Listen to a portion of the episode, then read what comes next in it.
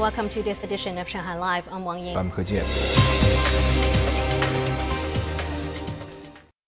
Around 20 paintings were displayed in an exhibition held by three astronauts on the country's space station during a video chat with students in Beijing, Hong Kong, and Macau last Saturday. Zhang Yue has more. The paintings featured students' thoughts about life in space. 这也是我们中国空间站第一次举办太空展。 this is the first time our space station has held an exhibition. The paintings, which are a New Year's gift to us, were drawn by teenagers from 11 central and western cities. We can see their hopes and dreams about space, and we believe their dreams will finally come true. Students expressed excitement about having their painting selected for the exhibition. I am so excited because my painting was chosen. I hope it will be able to stay with astronauts in the space station. I'm very glad to see my painting on television. I'll work hard and try to be an excellent astronaut like Miss Wang.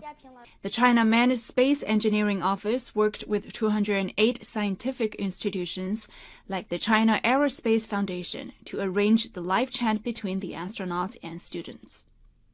张悦，上海 Live。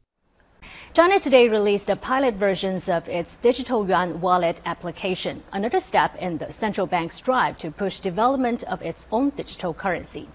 The app was developed by the People's Bank of China's Digital Currency Research Institute and is now available for download on Android and Apple app stores in China.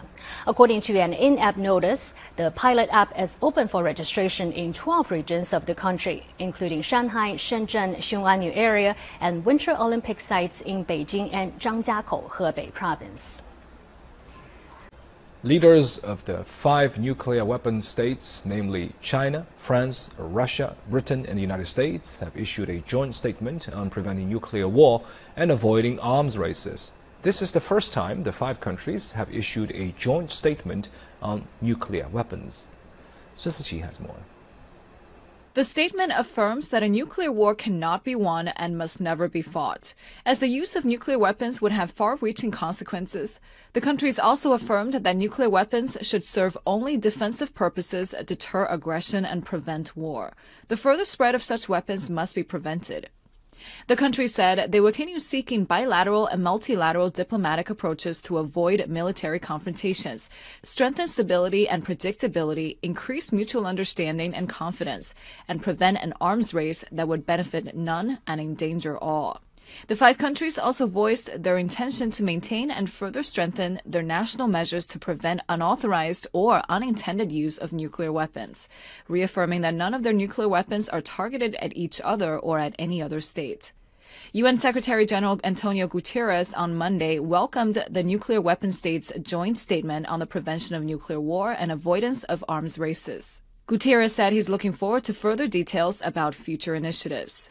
Also on Monday, Chinese Vice Foreign Minister Ma Zhaoxu said that China will continue to contribute its wisdom and proposals to global nuclear governance and is ready to carry out cooperation with all peace-loving countries. China has always maintained a nuclear strategy that is defensive in nature, pursued a policy of no first use of nuclear weapons, and maintained its nuclear force at a minimum level required for safeguarding national security. This in itself is an important contribution to global strategic stability. Noting that the five nuclear weapon states are permanent members of the UN Security Council as well as legally recognized nuclear weapon states under the Nuclear Non-Proliferation Treaty, Ma said they bear a common responsibility to prevent nuclear war and safeguard world peace. Ma added that the five countries should see this joint statement as a new starting point to enhance mutual trust, strengthen coordination, and play a positive role in building a world with lasting peace and common security. Sun Siqi, Shanghai Live.